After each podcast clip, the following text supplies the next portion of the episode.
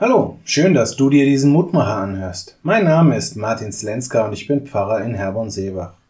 Erst letzte Woche habe ich eine meiner Lieblingsstellen in der Bibel erwähnt und heute ist genau diese Stelle als Lehrtext der Losung beigegeben.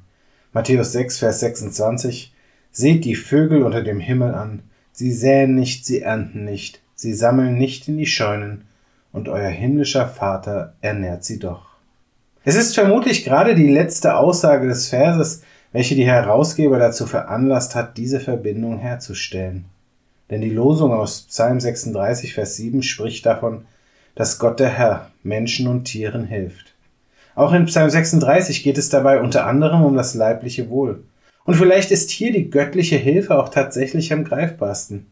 Denn in der Tatsache, dass wir und auch alle Tiere zu essen und zu trinken haben, so wie wir es alle jeweils brauchen, lässt sich die göttliche Fürsorge vermutlich am leichtesten erklären. Was wären wir schließlich ohne Nahrung, die uns Kraft schenkt und antreibt?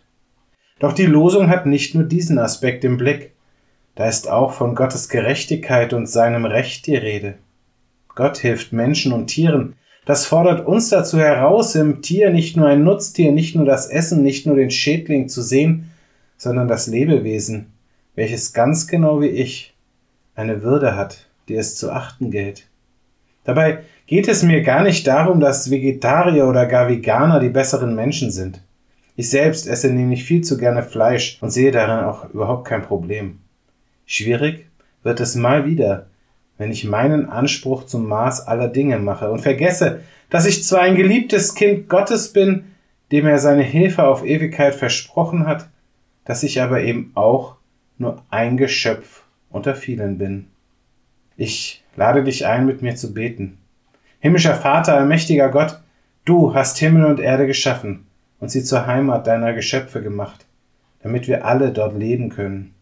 Du weißt, wie häufig wir Menschen vergessen, dass wir nicht dein einziges Werk sind. Du weißt, wie häufig wir unseren eigenen Anspruch über alles andere stellen und dabei ignorieren, was andere und anderes braucht. Hilf uns, dass wir wieder in den Blick bekommen, wie sehr alles abhängig ist von dir.